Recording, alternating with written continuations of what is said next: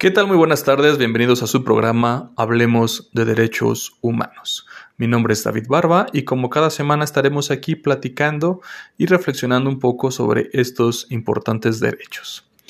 El día de hoy tenemos eh, una invitada especial, eh, repite con nosotros, eso es algo, algo bueno, y nos trae el tema importantísimo sobre lo que es la corrupción y cómo se puede también perfilar o ver con la perspectiva de género.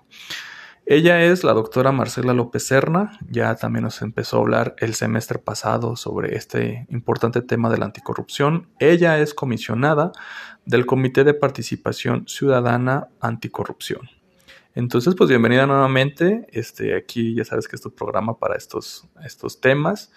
Y pues bueno, para no gastarnos el tiempo, ¿verdad? Porque a veces este, se acaba muy pronto, pues muy rápidamente mm, este, nos puedes platicar un poquito una introducción sobre lo que nos vas a hablar, pues para ir entrando en calor de lo que es este, esta situación, este tema y de cómo este, tenemos que estar muy presentes en que los ciudadanos somos parte ¿no? de esta situación de combatir la anticorrupción y lo que se hace el vínculo con la perspectiva de género o sus vínculos ¿no? con el género.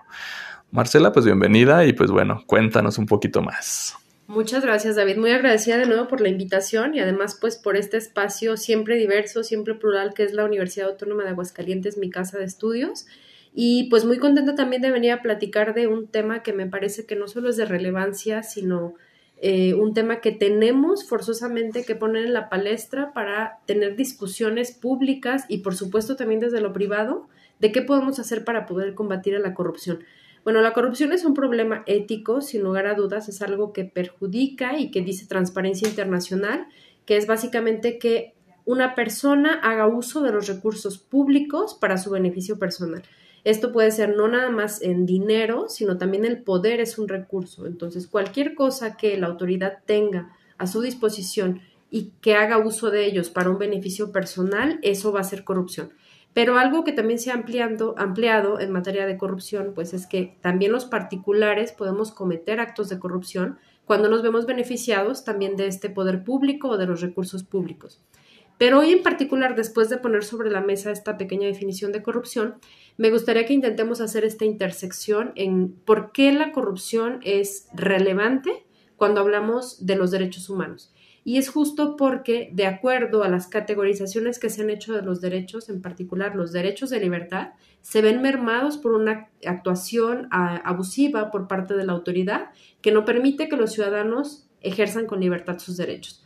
Pero en materia de derechos económicos, sociales y culturales, se ve también de forma muy determinante cómo la corrupción afecta para que no podamos tener acceso a los derechos, porque pues el presupuesto siempre es reducido pero si todavía lo reducimos más con el abuso de los recursos públicos para que sea de manera personal su, uso, pues por supuesto menos personas van a tener acceso a la educación o a medicinas o a servicios de calidad.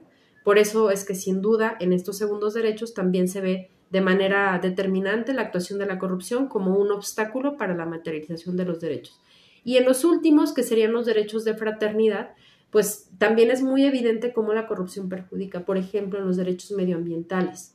Si es que nosotros gastamos una bolsita al ir al súper, pero eso no es en realidad tan consistente en la estadística de contaminación, sino la permisión que las autoridades hacen para que las grandes compañías estén contaminando el medio ambiente, liberando tóxicos en el subsuelo, en los ríos, en el medio ambiente. Entonces, de manera este, intrínseca, siempre vamos a ver que la corrupción es un obstáculo para la generación de los derechos humanos. Oye, es súper interesante esta visión en la que nosotros a veces normalizamos, ¿no? Creo que a veces la cultura nos, nos lleva a normalizar la corrupción y hasta festejarla, ¿no? A veces festejamos a la persona que logró burlar al sistema, logró no pagar, logró escabullirse, ¿no? Y en el imaginario mexicano casi siempre eso pues, se festeja sin saber que a la larga, a lo mejor tienes una victoria a corto plazo, por, así decirlo, ¿no? Pero a la larga es una afectación terrible, ¿no? Después nos estamos quejando de por qué no están bien pavimentadas las banquetas, de por qué no hay recursos para esto. Y eso por el otro lado de las autoridades, ¿no? De cómo a veces, la primera definición que dice se me hizo súper interesante de eh, aprovecharse de un recurso que es público para un beneficio personal creo que desde ahí también mm, no estamos, o sea, todos podemos llegar a ser autoridades en algún momento, ¿verdad? O es, es hasta nuestra, una posibilidad. Y a veces se llega con esta mentalidad, ¿no? O se tiene esta mentalidad de, aprovecharse de esta, de esta situación este, pública y vuelvo a repetir, como en el corto plazo se, ve un beneficio, ¿no? Para la persona, pero no se da cuenta que a la larga esto es lo que atora muchas veces el desarrollo, el progreso y la justicia, ¿no? En este sentido. Y yo creo que esto pues sí se debe de ir cambiando desde la mentalidad, la información y sobre todo alzar la voz, ¿no? En ese sentido, cuando uno ve alguna situación digamos, de, de anticorrupción, digo, de corrupción en las autoridades, ¿no? Y aquí nos lleva pues a lo que es los derechos humanos, ¿no? Si nos puedes platicar un poquito más de esta vinculación que se hace con el género, este, y qué está pasando, ¿no? En este tema, con este, con esta perspectiva, ¿no? Sí, muchas gracias, David. Fíjate que es muy relevante tomar como esta cosmovisión, esta convicción de que la corrupción nos afecta de manera personal. No es nada más que Javier Duarte se haya enriquecido, sino que ese enriquecimiento de Javier Duarte trajo como consecuencia que se le inyectara agua a los niños que tenían cáncer en lugar de quimioterapias.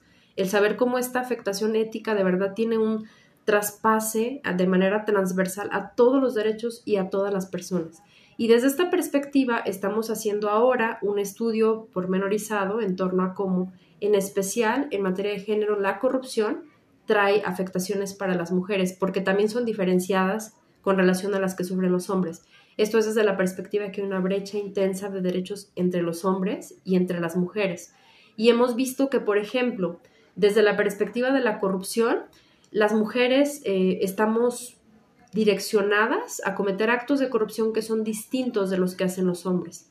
Por ejemplo, eh, a propósito de todos los estereotipos de, géneros que de género que existen, de estas labores de cuidado que no son exigidas a las mujeres, de acuerdo a la estadística, se ha percibido que las mujeres tendemos a cometer actos de corrupción para que se puedan llevar a cabo de manera más rápida o más pertinente los servicios públicos. Esto es, por ejemplo, quiero que mi hijo entre a la escuela, pero en el turno de la mañana, porque temo que en la tarde vaya a haber delincuencia o lo que sea, y entonces voy y trato de llevarle algún regalo al director para que me haga ese lugar en la mañana. Pues es falto de ética, sin duda, es un acto de corrupción porque estoy beneficiándome del sistema para poder tener una prerrogativa o un acceso distinto del que de manera cotidiana podría corresponderme. Pero se ve justamente como esta incidencia de cómo los estereotipos de género también hacen que las mujeres se corrompan en determinadas actuaciones, que a lo mejor al hombre no le va a preocupar tanto ir a buscar la cita en el IMSS y que se la adelanten o que sí la atiendan, y, y, a lo mejor a las mujeres sí, porque esas labores de cuidado no son propias de acuerdo al sistema social y patriarcal en el que vivimos. Pero luego fíjate también, el cómo nos vemos afectadas en materia de corrupción las mujeres también es muy determinante. Por ejemplo, desde las instituciones públicas.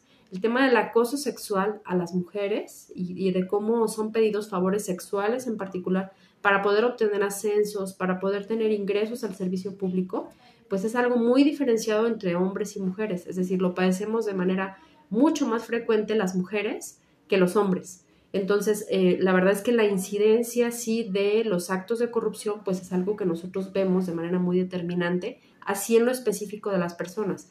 Pero luego también en lo amplio, en lo que hace a los servicios públicos, pues también al tener una brecha de derechos más eh, amplia las mujeres que los hombres por el simple hecho de ser mujeres, pues también vemos mermada nuestra posibilidad de acceder a muchos de ellos desde esta condición particular que tenemos al vivirnos siendo mujer, ¿no? Simplemente en materia de propiedad, pese a que es un derecho que es universal, el que todo el mundo tenemos que tener el derecho a la vivienda, pues la estadística dice que las mujeres tenemos a nivel mundial el 1% de la propiedad privada, mientras que los hombres tienen el 99%, ¿no? Entonces, sí son temas que merecen reflexionarse y ver cómo desde las políticas públicas anticorrupción podemos frenar, pues no nada más las actuaciones particulares, faltas de ética de los funcionarios, sino también una ampliación visual eh, en términos de ampliar, aplicar políticas públicas que privilegien el acceso a, los, a las mujeres a los derechos desde esta perspectiva de desigualdad que aún existe. Sí, eh, aquí me suena la reflexión, o bueno, me lleva a la pregunta de, de, cómo entender la corrupción, este, digamos, desde la perspectiva de género, este, para tener, digamos, un cambio. ¿Sí me explico? O sea, ¿cómo la, más bien, la, la vuelvo a reformular la pregunta. ¿Cómo va a ayudar la perspectiva de género a la anticorrupción? Nos hablas ahorita de qué sucede o cómo afecta la corrupción, ¿verdad? Ahora, la perspectiva de género sería o podría ser una palanca para mejorar la, la o erradicar o ir erradicando la corrupción. Esa sería como la, pregunta. Creo que sí puede aportar mucho. ¿Consideras que hay algún punto, hay una, hay una situación, un tema que a lo mejor tenemos que estar abordando y que gracias a la perspectiva de género se pueda lograr pues erradicar la, la corrupción o comenzar pues a erradicar la corrupción?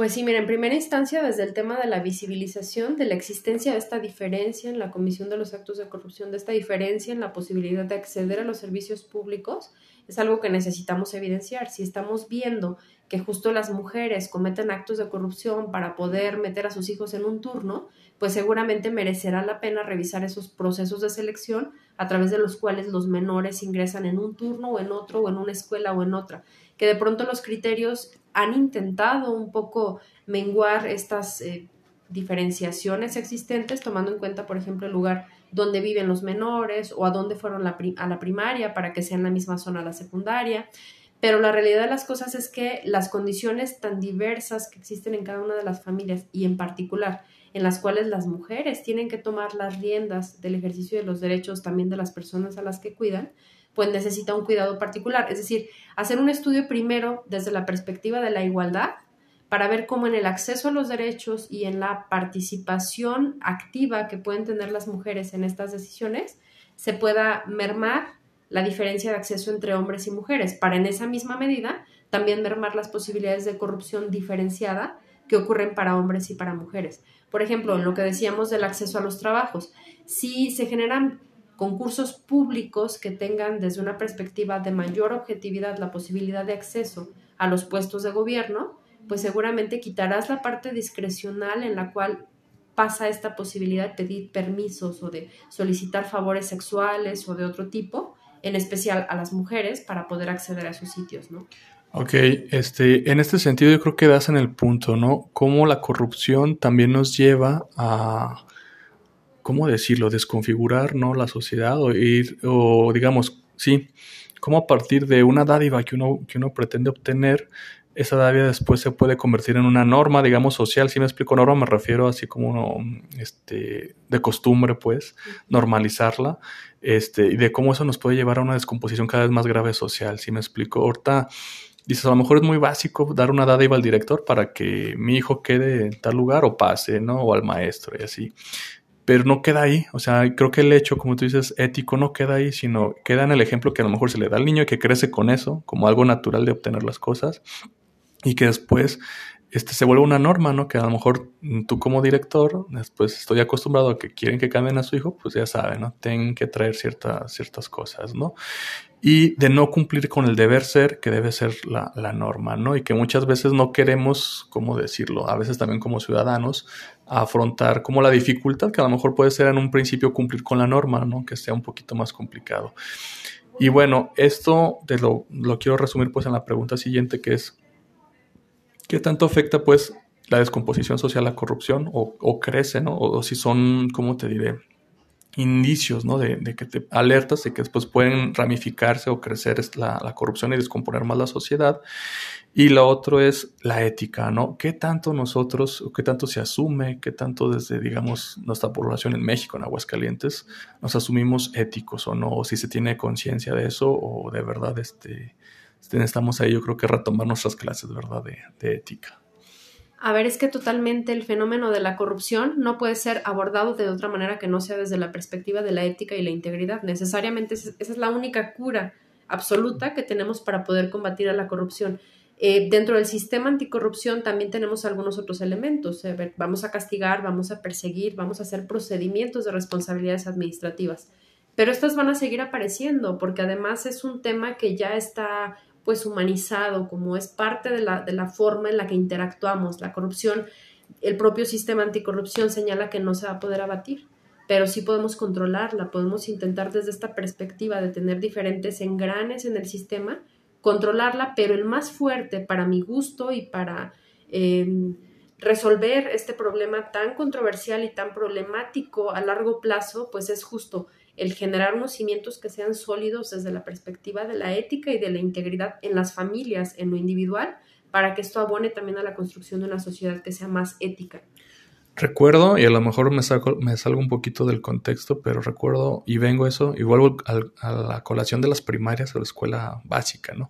Sabemos que esto viene también desde las familias. La escuela, yo recuerdo, a lo mejor no sé, ahorita se llama diferente, eh, cívica y ética, ¿no? Este, y creo que ahorita se llama valores o no sé qué. Eh, veo que a lo mejor no es suficiente o no se da completamente, o también se notaba que era una materia como de, puedo decirlo así, de relleno, ¿no? esas clases, ¿no? La primaria. Y ahorita que tú lo comentas, creo que es una oportunidad, ¿no? Que en las escuelas de ahí se comience a enseñar de verdad lo que es la ética, y no solamente en la teoría, sino también en las prácticas. Creo que es donde todos tenemos que coincidir que las prácticas debemos de cambiarlas desde uno y obviamente señalarlas, ¿no? Y que para eso está el, el comité, ¿no? Pero en este sentido, este, vuelvo a esto de la ética. Este es algo como hasta cultural, creo yo. Este, pero también lo siento que, mm, digamos, en las escuelas secundarias y preparatorias se habla de esto, pero se habla nada más. No sé, te quisiera preguntar, ¿es, es algo también nada más que creemos que somos éticos? ¿Sí me explico? ¿O que realmente este, al momento de la hora cambiamos? O no sé cómo interpretarlo. O sea, me, me chocan estos conceptos de decir, se da, o se supone una formación o no se da realmente, es de palabra, o nuestro sistema a lo mejor es, que nos corrompe, ¿verdad? Y llego a esta pregunta porque me en la reflexión de lo que tú hablas, de creo que hasta el crimen organizado es producto de la corrupción. ¿Sí? No sé si, si eso ha llegado a, permear hasta allá arriba para que tengamos ya, un, ya muchos estados mm, tenemos que limitarnos porque en sí ya no existe una, una protección del Estado. A ver, es que me parece que el mensaje que estamos mandando socialmente es un mensaje muy contradictorio. Por un lado, intentamos hacer estos esfuerzos para hablar de ética, para hablar de integridad, pero por otro lado existe hasta una cierta apología de cómo la corrupción es buena para poder enriquecerte, ¿no? Se piensa que, por ejemplo, es eh, positivo ser político como un medio para poder acceder al poder, para hacerte rico, en lugar de para llegar a servir, que es para lo cual son votados nuestros funcionarios públicos, para, para estar en el servicio público. Ese es el, el origen justo del término, que van a servir, no a servirse de... Entonces, me parece que es importante también, David, luego intentar romper con este discurso teórico de lo que es ético y empezar justo con la práctica, como bien lo decías tú. Parte de la construcción del sistema anticorrupción tuvo que ver la generación de códigos de ética y de conducta para todos los entes públicos, pero la estadística, por ejemplo, de este informe anual que nos da el comité coordinador, dice que solamente uno de cada diez funcionarios públicos conocen su código de ética y de conducta. Y vaya, si no lo conocen, pues difícilmente lo van a hacer vida pero además luego viene esta parte, es eh, sabértelo de memoria o es en realidad vivirlo, que eso es algo que definitivamente tendríamos que dejar también mucho en el ámbito privado de las casas, que tanto le vamos a enseñar a la maestra o a exigir a la maestra que les enseñe cómo ser éticos si en casa tienen un ejemplo contradictorio la mayor parte del tiempo y desde la perspectiva como de la cultura general, lo que escuchan en el radio, lo que se ve en la televisión, que es a lo que me refiero con el tema de la apología es muy complicado si no hacemos un cierre cultural desde todos los flancos, intentando preservar justo esta idea de que la ética sí te lleva a cosas buenas, la ética sí hace que los derechos humanos se materialicen. Exacto, yo creo que ese es el punto, cómo convencer a la gente que la ética a largo plazo es mejor, bueno, hasta en el corto, mediano plazo, ¿no? Eh, es hacer ese convencimiento de, de, sobre todo pensar eso, ¿no? ¿Qué me conviene? Yo recordaba una frase que el bien hacer trae bienestar, ¿no? Entonces, este, si hacemos bien las cosas a la larga, pues nos va a ir bien. En ese sentido. Marcela, este, se nos está acabando el tiempo nuevamente en, cuando el tema se pone más interesante. Este, no sé si tengas algunas conclusiones. Creo que falta también decir cómo estamos en Aguascalientes en esto de, la perspectiva de género en la corrupción. Pero bueno, si alguna situación que no te pregunté, que quieres tú comentar o conclusiones, pues bienvenida ya para ir cerrando este, este interesante programa. Mira, pues algo que no dijimos, pero que también es muy importante en materia de corrupción, a veces también el no hacer puede llegar a ser un acto de corrupción. Y en materia de género, algo, uno de los pendientes que para mi gusto están ahí fijos, pues es en materia de servicio público el acceso paritario a mujeres y hombres para poder ocupar cargos de poder. Porque solamente desde el tener esas posiciones de mando hay la posibilidad de permear la perspectiva de género y de privilegiar el acceso a todos los derechos humanos en iguales condiciones para hombres y para mujeres. Ok, pues bueno, ya saben, este, ella viene del Comité eh, de Participación Ciudadana Anticorrupción. No sé si tengan algunos datos de contacto o, que nos quieras dejar algún punto donde puedan informarse más sobre este, este comité, por si alguien, una persona interesada en participar o en informarse sobre este interesante tema. Sí, muchas gracias. Bueno, pues los invitamos a la participación ciudadana y para contactarnos tenemos nuestras redes sociales en Facebook donde aparecemos así como Comité de Participación Ciudadana del Sistema Estatal Anticorrupción. Igual también tenemos página de Instagram y de Twitter, ahí nos pueden encontrar para contactarnos.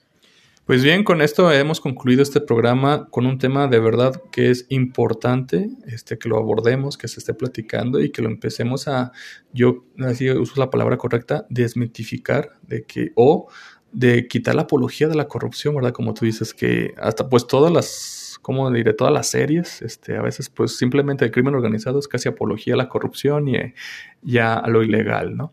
Pero bueno, este, muchas gracias por tu tiempo, este, Marcela, sabemos que estás este, de aquí para allá, ah, siempre trabajando en pro de estos derechos, pero bueno, gracias por, por, estar en nuestro programa y bueno, sabemos que este tema da para más y seguirás siendo invitada este, a participar para que nos sigas este, dando un poquito más esta reflexión y que seamos, seamos un poquito más conscientes sobre este, este tema nos perjudica a todos en realidad.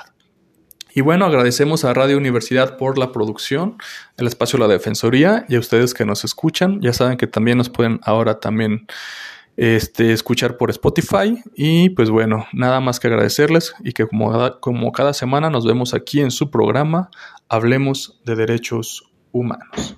Hasta luego.